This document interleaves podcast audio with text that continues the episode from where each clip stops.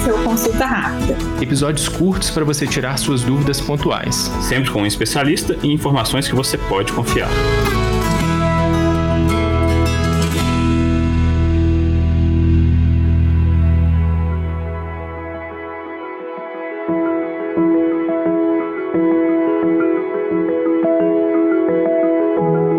Intolerância a glúten. Você provavelmente já conheceu pelo menos uma pessoa com essa condição. Mas você sabe de fato o que é isso? Quais são os sintomas? Chegou a hora então da gente saber tudo sobre isso. Veja um trecho da conversa que a gente teve com o Dr. Bernardo Couto e falar um pouquinho para a gente sobre a doença celíaca.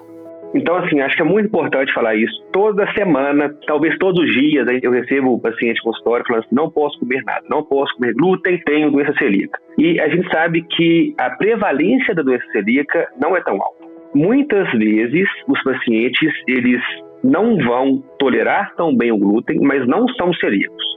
E é muito importante a gente diferenciar isso. Por quê? A doença celíaca é uma doença imunomediada. Realmente ela não está aí na alergia, mas também não é intolerância, mas ela tem uma produção aí de anticorpo. E a doença celíaca é uma doença que tem complicações. E a restrição ao glúten na doença celíaca, ela realmente não pode comer glúten. E isso porque a gente sabe que quando a pessoa tem doença celíaca e come glúten, ela está mais propensa às complicações da doença celíaca. Justamente pelo fato de existirem várias pessoas que não toleram os alimentos com glúten, apresentam sintomas quando comem glúten, mas eles têm a investigação de doença celíaca negativa. A gente conhece o termo que é a intolerância ao glúten não celíaca. É quando a gente tem sintomas, mas você não tem as alterações diagnósticas de doença celíaca. O que muda é que na intolerância ao glúten não celíaca, a pessoa ela não precisa fazer uma restrição total ao glúten. Ela pode evitar aqueles alimentos que vão causar sintomas. Então, ah, Bernardo, eu, se eu comer um macarrão, eu tenho muitos sintomas. Mas se eu comer um pãozinho pequeno, não tenho sintomas. A grande maioria das vezes, as intolerâncias, ela também está relacionada à quantidade do alimento ingerido. Então, a pessoa pode tolerar uma pequena quantidade e uma quantidade maior, ela já passa a ter sintomas.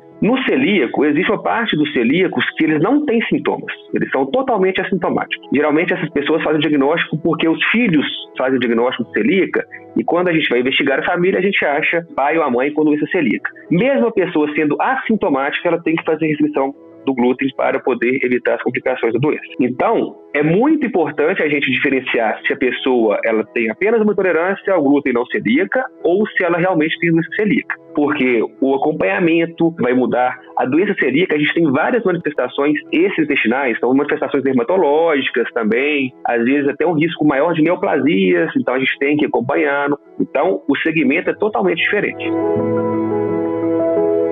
Gostou do conteúdo? Então manda para quem você acha que pode gostar também. Obrigado pela companhia e até a próxima.